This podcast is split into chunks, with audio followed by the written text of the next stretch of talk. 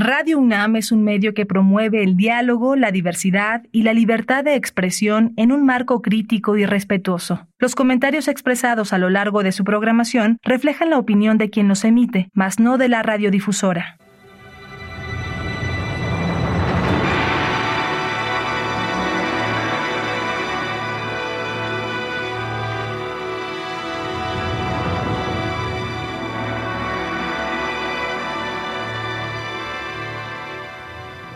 Radio Universidad Nacional Autónoma de México presenta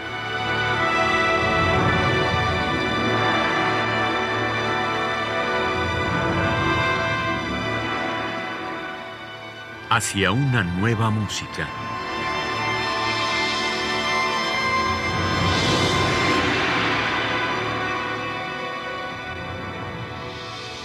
Programa a cargo de Ana Lara.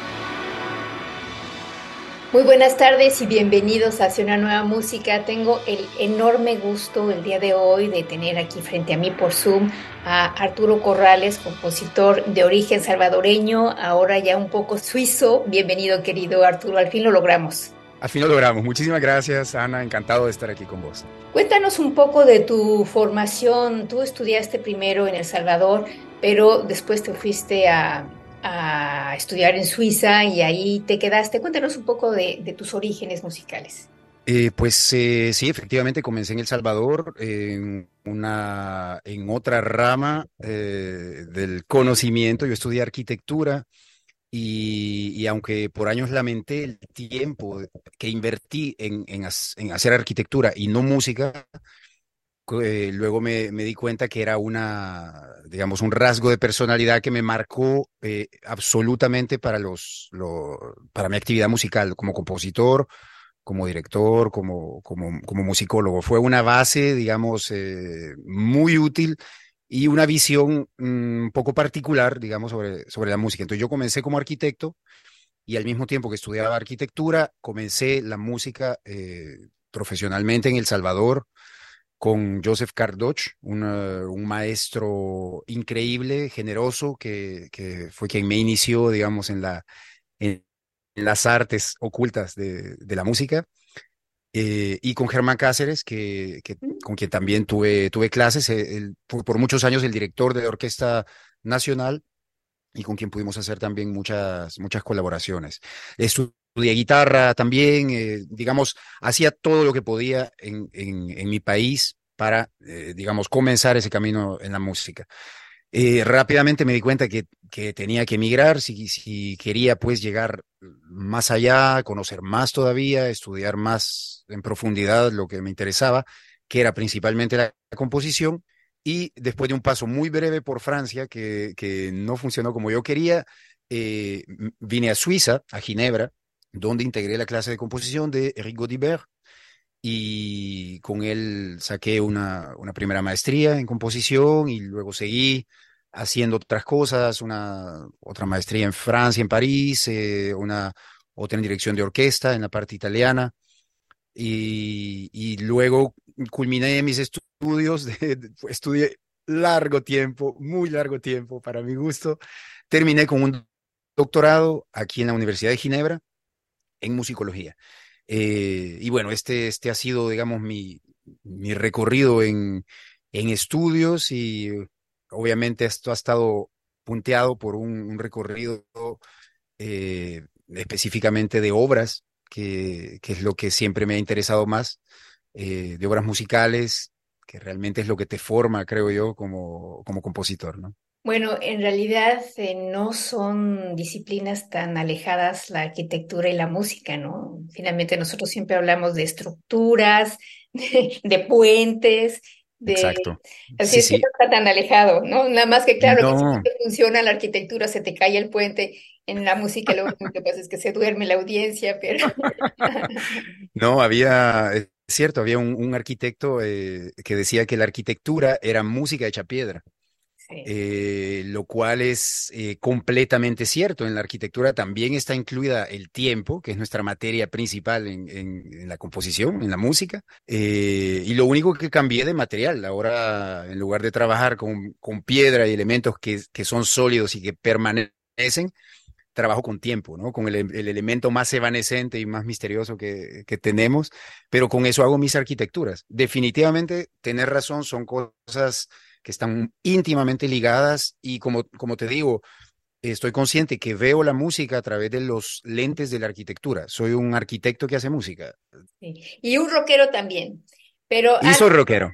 Antes de hablar de, del rock, porque está ligado, yo creo, eh, cuéntanos también del proyecto del ensamble Vortex, que está muy ligado a lo que vamos a estar escuchando esta semana y la próxima con tu música. Sí, de hecho, eh, eh, digamos, bajo el manto de Eric Godibert, de este profesor acá en Suiza, varios alumnos de él, cuando estábamos terminando nuestra formación, nuestra carrera, decidimos hacer este ensamble para defender la música nueva. No hablamos de música contemporánea porque ya tiene una connotación bastante vieja, digamos, bastante antigua, y sentíamos que lo que queríamos proponer no pertenecía a esto. Mm, la mayoría de los que nos pusimos juntos venimos efectivamente de rock, ese fue un detalle que se me olvidó mencionar por estar hablando de estudios y de diplomas, y es que eh, yo tenía mi banda de rock, era el cantante y el guitarrista de, una, de un grupo que se llamaba Cara Sucia, y tocábamos y yo hacía también mis, mis composiciones, que hasta las escribía en mi solfeo primitivo,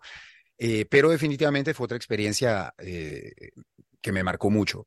Todos los locos que formamos el ensamble Vortex eh, venimos de un mundo un poco también paralelo a la música y ahora estamos de cabeza en, en esto, en la composición musical, en la creación pero digamos que nos, nos interesaba defender esa, ese estilo híbrido que quizás en ese momento, hace más de 15 años ya, eh, se oponía un poquito al, uh, a la inteligencia, digamos, al estatus de, la música efectivamente llamada contemporánea. Nosotros queríamos proponer otra cosa, un poquito más despeinada, un poquito más personal, no sé, de, basada en, nuestro, en nuestra propia, propia visión de cómo la música podría ser y nos reunimos con eh, instrumentistas, éramos un grupo de compositores instrumentistas y lanzamos este ensamble Vortex, eh, que ya tenemos, ya vamos para 20 años eh, tocando juntos, trabajando juntos. Eh, y como te, como te digo, defendiendo la música nueva. En ese momento, la música nueva éramos nosotros, ahora la música nueva, pues son muchos compositores más jóvenes que, que están proponiendo cosas. Seguimos haciendo nosotros cosas para nuestro ensamble. Y pues sí, ha sido parte de una, de una aventura, nos hemos formado a nosotros mismos también, escuchando las cosas de los otros, las propuestas personales. Somos verdaderamente un vortex porque vemos personalidades muy distintas, eh, pero sin embargo en ese centro, en el, en el vértice de ese, de ese torbellino, se pueden crear cosas muy originales y muy, y muy locas. Pero entonces tú también eres guitarrista, porque en las obras que vamos a escuchar tú estás detrás de, de la electrónica, digamos, ¿no? Pero también eres guitarrista de formación. Sí, yo soy guitarrista de formación aquí. Y detrás, bueno, las tengo ahí en el otro lado, sigo tocando la, la guitarra, sobre todo la guitarra eléctrica en este momento, eh, y soy guitarrista de formación. Mm, ya no, no toco en público, es para es mi, mi cueva privada de, de eh, ¿cómo, ¿cómo se dice? Para retomar energía, digamos, siempre la tengo a la par de mi escritorio para, para tocar, se ha vuelto incluso mi instrumento de, de escritura, ya no es el piano, sino que en la guitarra he escrito las últimas obras.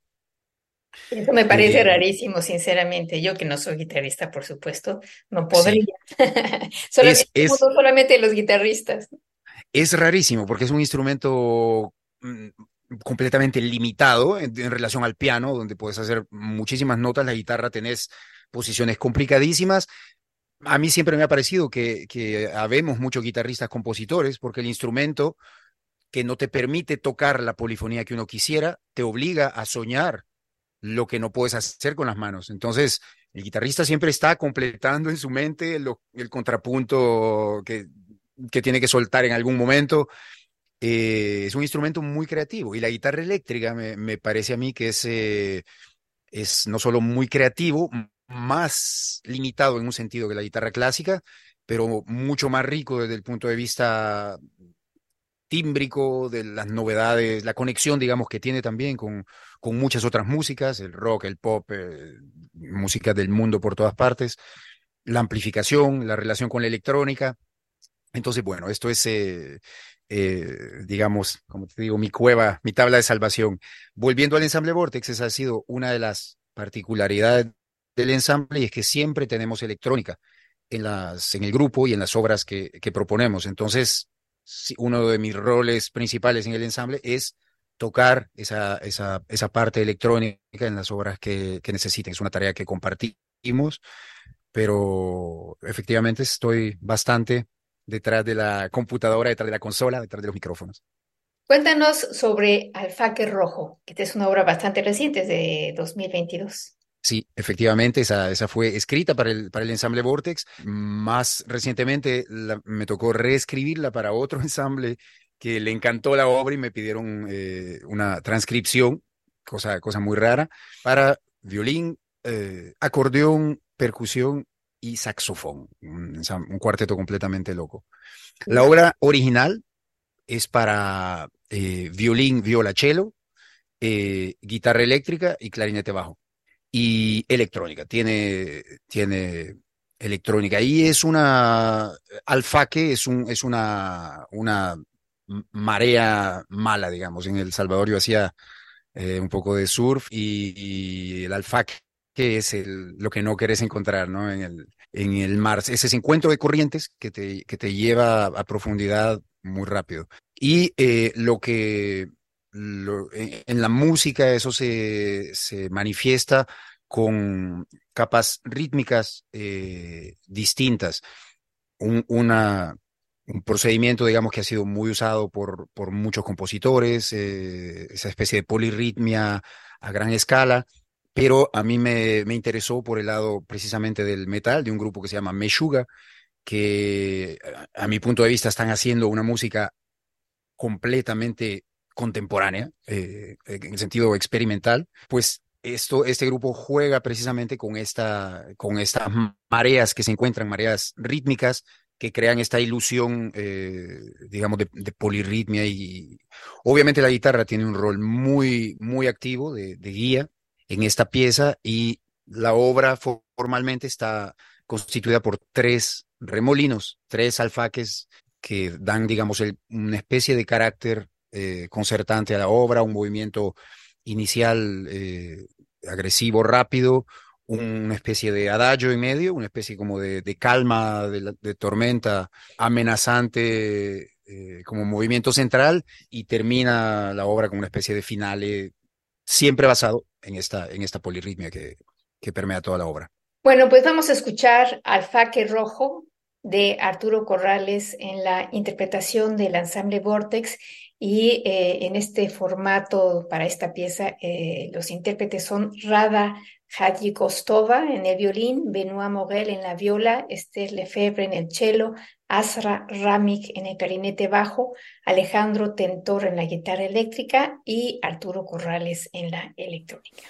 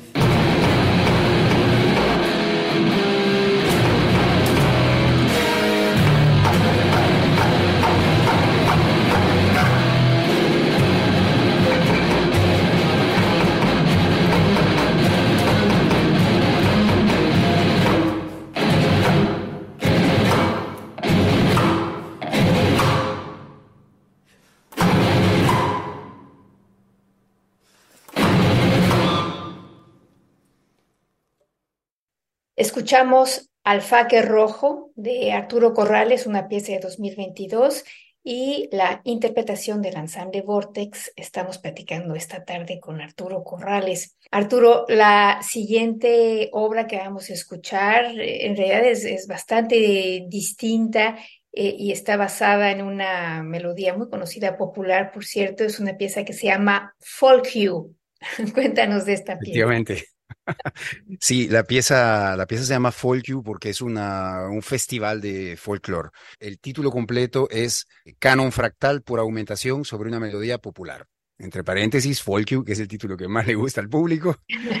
Em, pero la idea es un poco como esos libros de García Márquez, donde en el título, relato de un náufrago que pasa tantos días en el mar y es rescatado y besado por la reina de belleza y luego olvidado para siempre.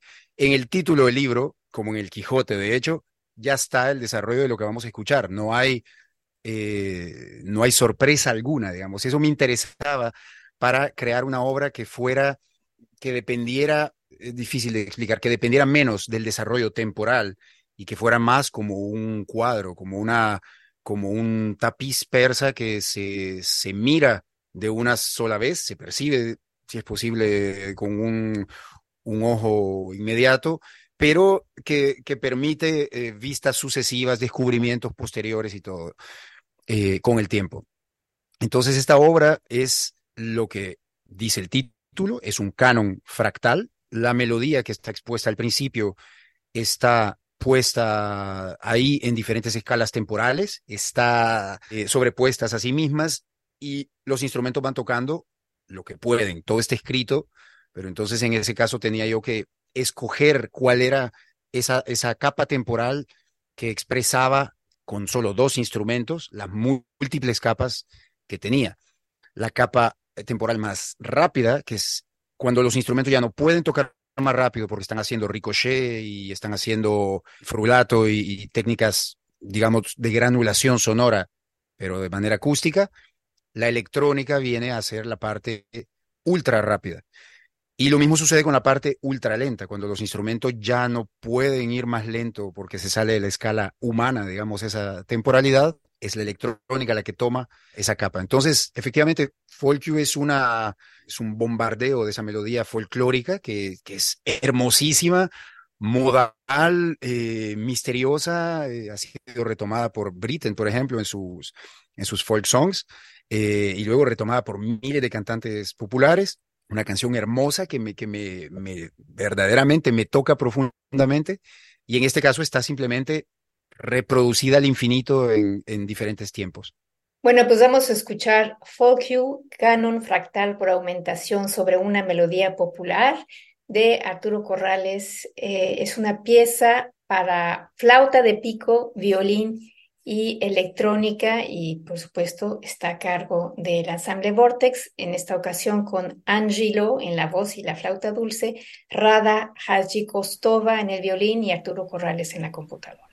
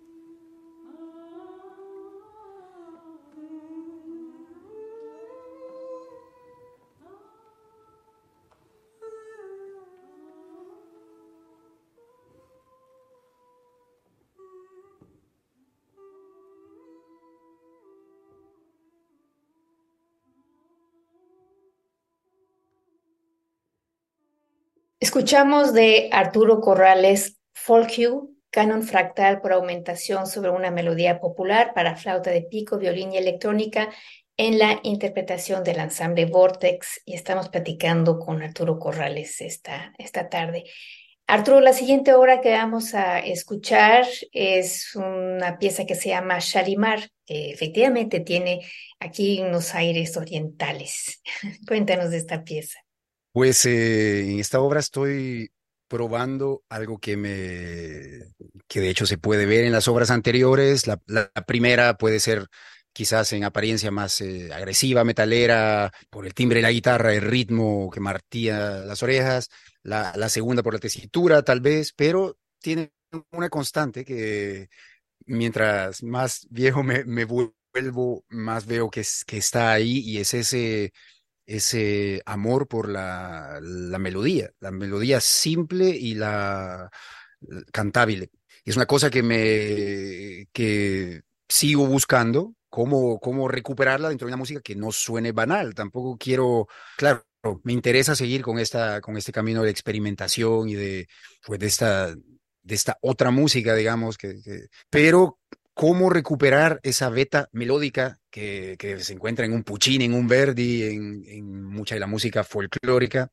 Y eh, eh, para, para esta obra quería precisamente ir en ese terreno de manera mucho más franca y, abierta. Y fue escrita, fue encargada, de hecho, por una violinista amateur que toca en, en la orquesta que yo dirijo. Entonces, es una, una, una señora que conozco bien y eh, fue una obra cosida como un traje sastre a su medida. Y cuando empezamos, digamos, el intercambio para ver cómo iba a ser esta obra, eh, ella tiene una voz muy ronca, así de fumadora y, una...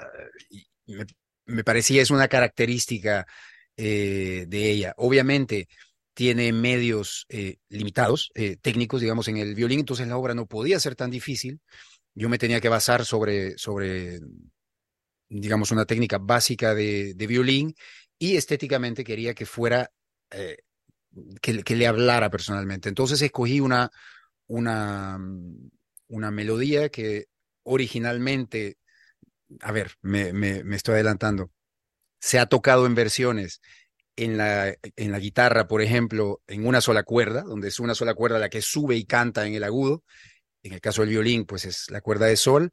En el caso de esta otra versión de la misma música es em, el uh, Miserlou, que es la banda sonora, una de las canciones de la banda sonora de Pulp Fiction, por ejemplo, de Tarantino.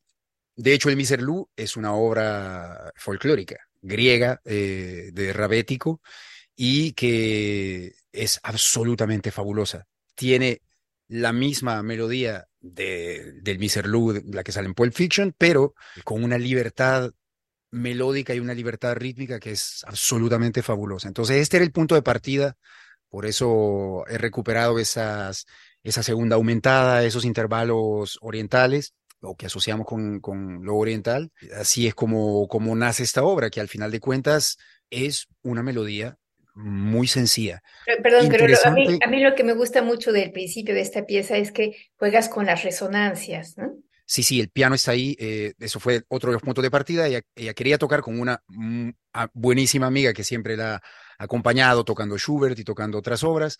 Entonces, el piano era obligado y estaba ahí no como, no como un instrumento al mismo nivel que el violín, pero efectivamente acompañando, tomando la nota para hacer una resonancia y crear de nuevo este carácter experimental al cual no, no quiero renunciar, pero la parte melódica está a vista y, y completamente desnuda. Mi sorpresa fue que la pieza eh, pues ha tenido mucho éxito, ha sido retomada varias veces, muchas veces incluso en la corta vida que tiene, y tiene un efecto muy fuerte en el, en el público. A mí mismo me, me impactó mucho escucharla por primera vez y ver la, la, la fuerza que podía tener esta simplicidad, esta desnudez.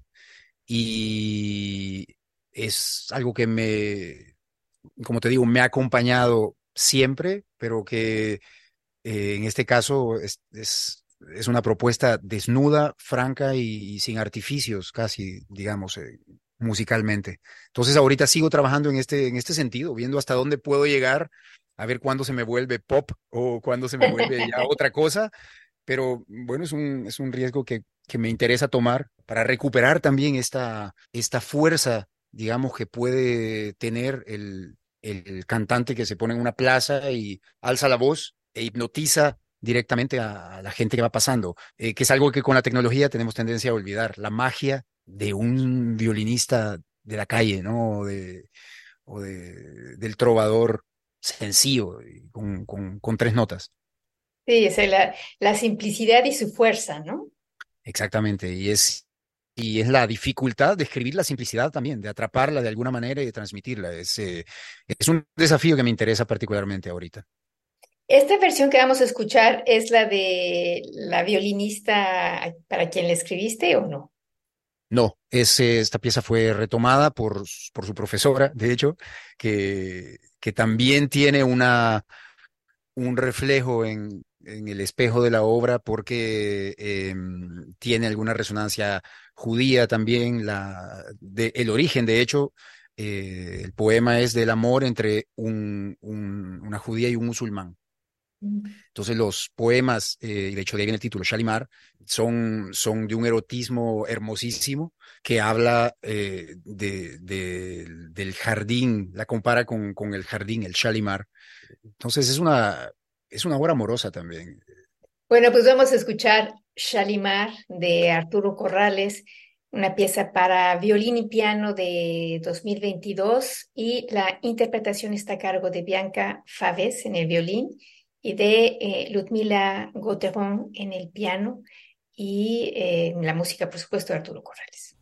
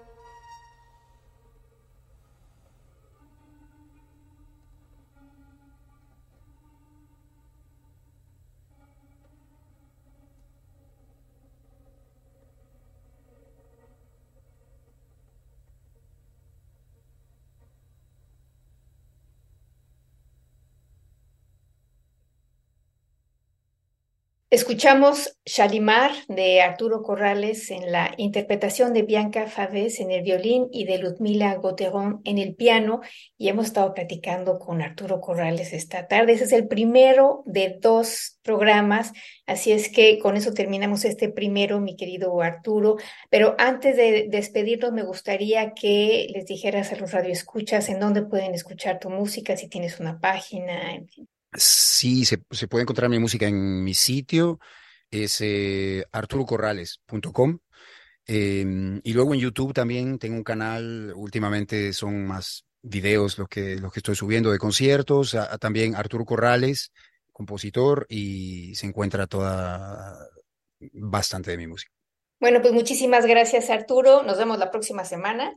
Muchísimas gracias a ti, Ana, y nos vemos la próxima semana. Gracias a ustedes por haber estado con nosotros. En la producción estuvo Alejandra Gómez, yo soy Ana Lara. Que pasen buenas tardes.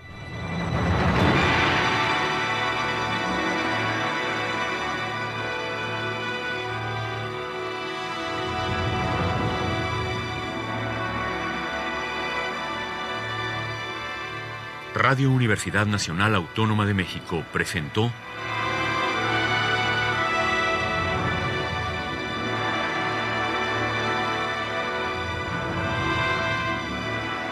hacia una nueva música.